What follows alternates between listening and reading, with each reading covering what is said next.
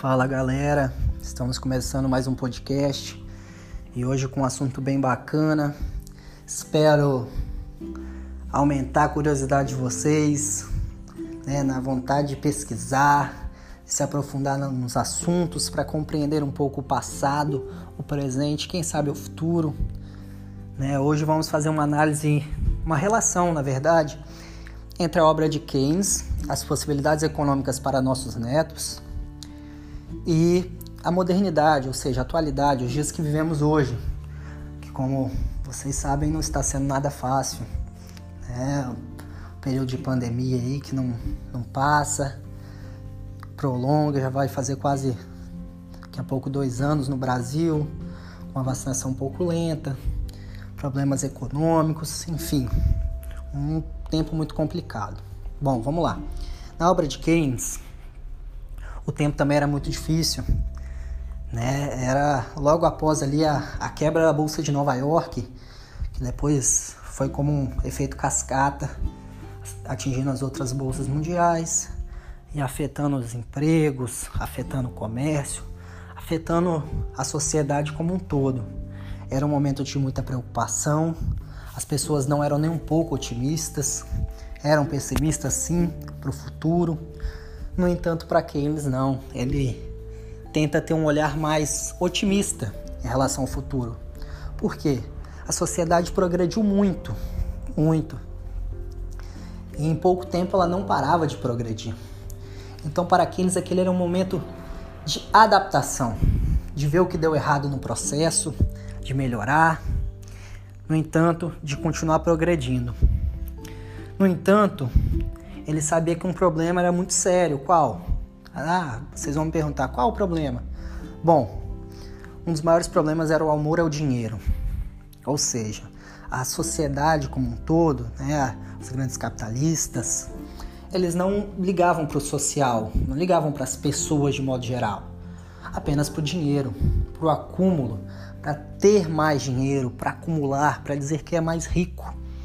Para Keynes, com a tecnologia, com o passar dos tempos, esse dinheiro ia se equilibrar. E esse amor ao dinheiro ia sumir. E as pessoas é, melhorariam seu padrão de vida e poderiam se concentrar não só no trabalho, mas também no lazer.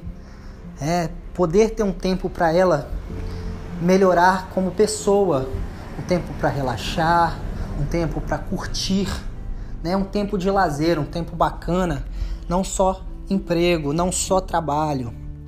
Bom, quase 100 anos depois, vos pergunto: atingimos esse, esse cenário social? Talvez alguns digam que sim, outros digam que não.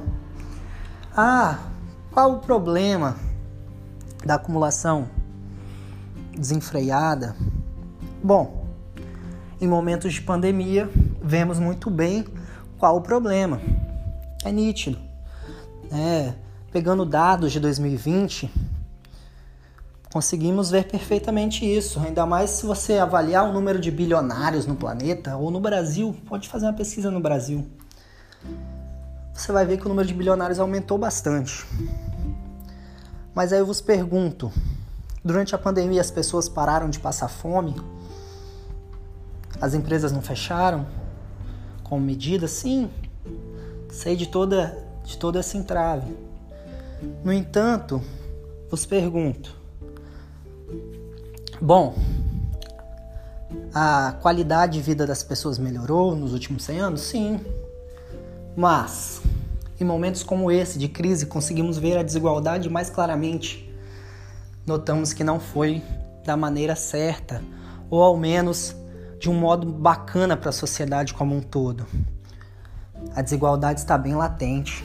Quando olhamos o número de desempregados que cresce e bate números assombrosos, percebemos que não é para qualquer um.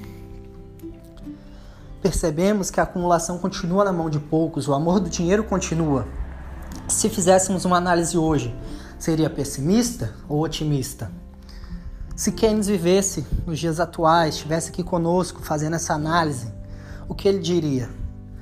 É a pergunta que eu deixo para vocês. Muito obrigado pela atenção. Até o próximo podcast e leiam sobre a obra. Um abraço.